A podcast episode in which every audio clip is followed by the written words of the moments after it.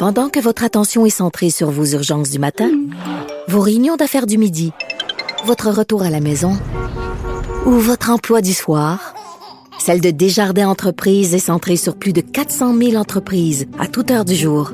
Grâce à notre connaissance des secteurs d'activité et à notre accompagnement spécialisé, nous aidons les entrepreneurs à relever chaque défi pour qu'ils puissent rester centrés sur ce qui compte, le développement de leur entreprise.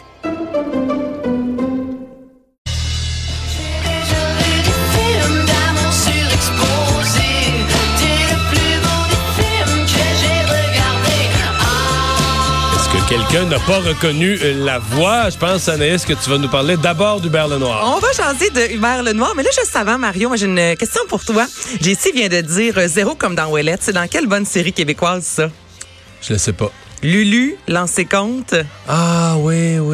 C'est lui qui disait ça. Ça fait quelques années, ça. hein? Ça fait quelques années, effectivement. Ça fait longtemps que j'avais pas entendu cette expression-là. Là, c'est pour ça, quand il a dit zéro comme dans Ouellette, j'étais comme mon petit lancé compte Oh! C'est tellement bon.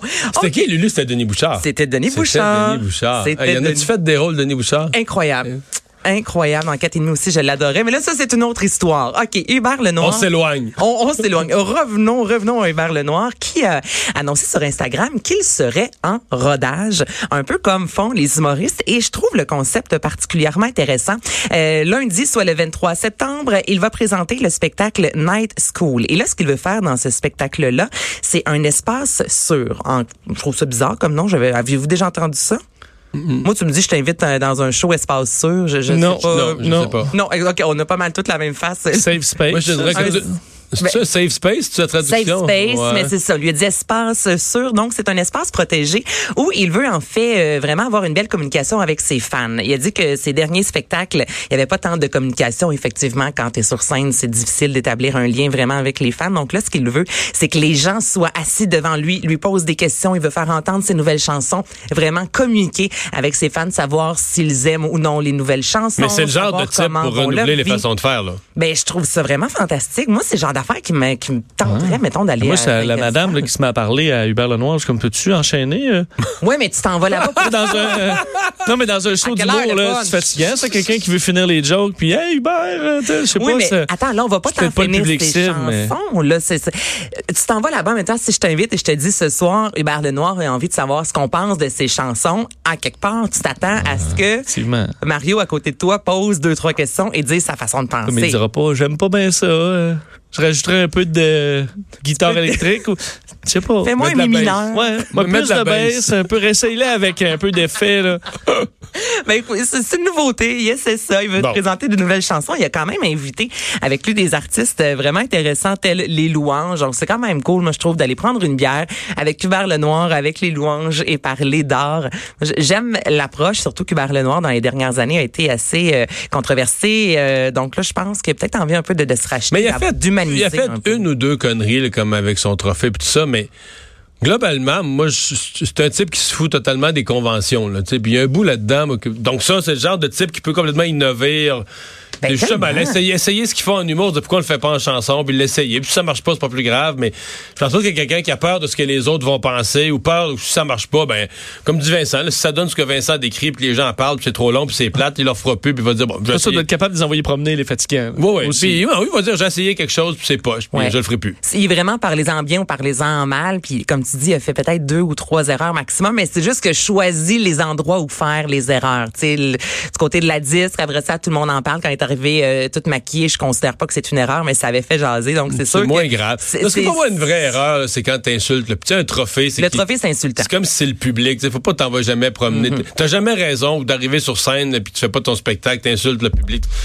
T'as insulté le public, t'as jamais. Tu fais pour eux autres, là. Mais sinon, euh, qu'est-ce que tu veux? euh, Bon, je suis en accord avec toi. Tu vois, la seule t'as- fois, j'adore Jean Leloup, mais quand il m'a envoyé promener sur scène à Québec, j'avais fait trois heures de route. Ah, t'étais là, 60 show, là, show Ah, euh, ouais, célèbre. Oui, oui, qu'on chantait, là, puis vos gueules, excusez-moi de dire ça long, c'est moi qui chante, puis que les fans Mais tu sais, continuaient euh, d'applaudir.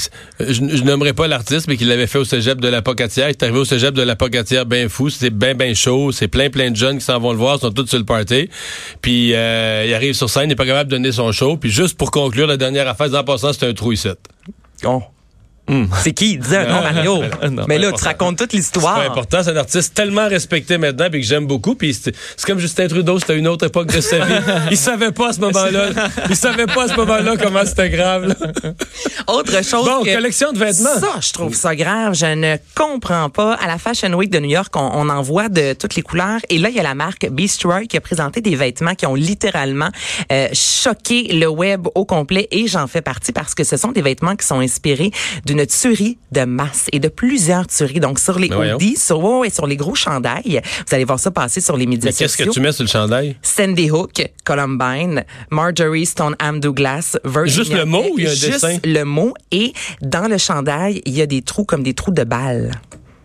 Oh. Ça, Parce que juste le mot, tu pourrais interpréter comme un devoir de mémoire ou de Mhm. dire, moi, je, je pense que les États-Unis posent pas des gestes euh, subséquents à ça, donc, euh, on porte le nom de tuerie. Il y aurait moyen de. un genre de je me souviens. là, Ouais. en honneur. là, les trous de là. balles, j'avoue que là, c'est de mauvais goût, pas à peu près. C'est vraiment de mauvais goût. Et Kyle Kashuv, j'espère que je le dis bien, qui est un survivant de l'attaque de Stoneham Douglas, lui justement sur les médias sociaux a écrit j'aimerais ça savoir c'est quoi votre problème, comment on peut monétiser une tuerie dans une école. Et c'est Brick Owens qui est le créateur de la marque. Lui il a pas voulu répondre parce qu'évidemment il y a de nombreux journalistes qui l'ont contacté pour dire euh, excuse-moi mais c'est quoi qui se passe? Et il a juste publié un- une phrase disant parfois la vue peut être douloureuse, euh, douloureusement ironique, comme l'ironie de mourir violemment dans un environnement que vous pensez contrôler et sécuriser comme une école. Voyons donc. Ça a juste aucun sens. Moi, ça, c'est le genre de nouvelles que je ne comprends pas. Et aller voir les, les, les photos, ça, ça fait jaser. Je trouve ça le fun quand même que les internautes prennent position et disent euh, non, ça ne fonctionne pas. J'espère juste qu'il va pas en vendre. S'il vous Ouais. plaît.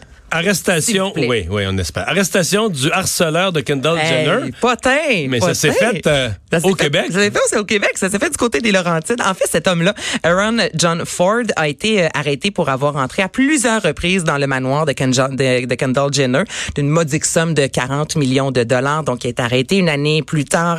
Euh, il avait escaladé la montagne qui se trouve derrière sa résidence. Il est allé s'asseoir sur le bord de la piscine. Tu sais, un, un gars bien, bien normal, bien sain d'esprit. Et euh, bon, lorsqu'il a été arrêté, il s'est envenu ensuite euh, au Canada. Et le 11 septembre, il a fait un vol qualifié du côté de Sainte-Sophie. Il a été arrêté et là, on va l'envoyer euh, passer plusieurs tests euh, psychiatriques. Mais évidemment, ça a fait le, le tour du web. Là, tout le monde parle de la- cette municipalité qui fait rarement jaser. Et là, il s'est passé quelque chose.